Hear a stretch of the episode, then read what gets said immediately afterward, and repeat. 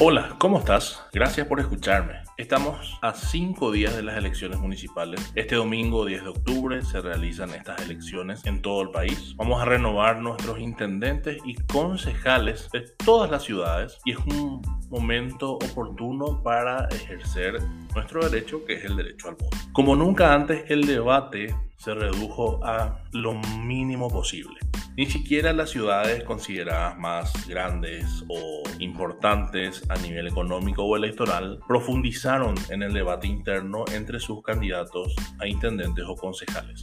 Lo poco que recibimos no resultó para eh, sacar conclusiones eh, acerca de tal o cual candidato. Pero bueno, el podcast pasado habíamos hablado de las elecciones eh, municipales también, pero enfocándonos a lo que fueron, o a lo que son, mejor dicho, los concejales municipales y sus funciones. Y como estamos a menos de cinco días, es oportuno hablar acerca de lo que es la figura del intendente municipal que vamos a elegir. ¿Qué, qué, cuál es la figura que pretendemos elegir? Nuestro candidato ya tenemos definido el perfil que buscamos, los proyectos nos convencen, los equipos de trabajo técnicos que presentan nuestros candidatos a intendente nos convencen como para apostar y darle la administración de nuestras ciudades o no tenemos conocimiento de absolutamente nada de lo que vamos a votar el domingo. Un municipio es, según el artículo primero de la Ley Orgánica Municipal, la comunidad de vecinos con gobierno y territorio propio que tiene por objeto el desarrollo de los intereses locales y el gobierno municipal recordemos que es ejercido por la junta municipal y la intendencia municipal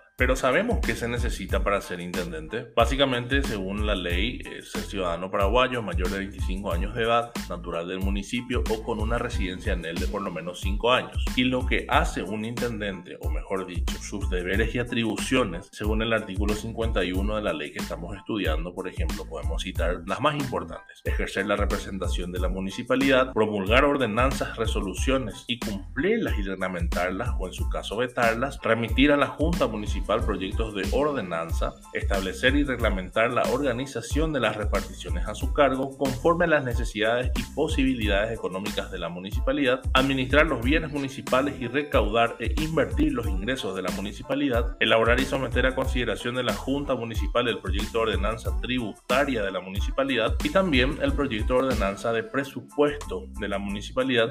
También el intendente debe ejecutar el presupuesto municipal, efectuar adquisiciones, contratar obras y servicios, llamar a licitaciones, concursos públicos, puede nombrar y remover al personal de la Intendencia conforme a la ley y suministrar datos relativos al funcionamiento de la municipalidad cuando sean requeridos por la Junta u otras instituciones públicas. Estas y muchas más son las funciones de un intendente municipal. Puedes estar cansado, decepcionado o desinteresado, pero es necesario salir a votar y elegir por sobre todo el mejor proyecto. El intendente o la intendenta es el contacto más directo y debe ser el más efectivo entre la comunidad, entendida como los barrios y las familias, y el Estado en sí. Un municipio que funciona correctamente cuida a todos sus ciudadanos. Es por ese motivo que uno de los puntos fuertes del próximo intendente de tu ciudad debe ser el con el ciudadano y el entendimiento de sus necesidades. Un intendente que no conoce las necesidades de su comunidad y no se encarga de conocerlas, difícilmente se ocupe de las mismas. Este 10 de octubre salí a votar y elegí el mejor proyecto para tu ciudad. Muchas gracias.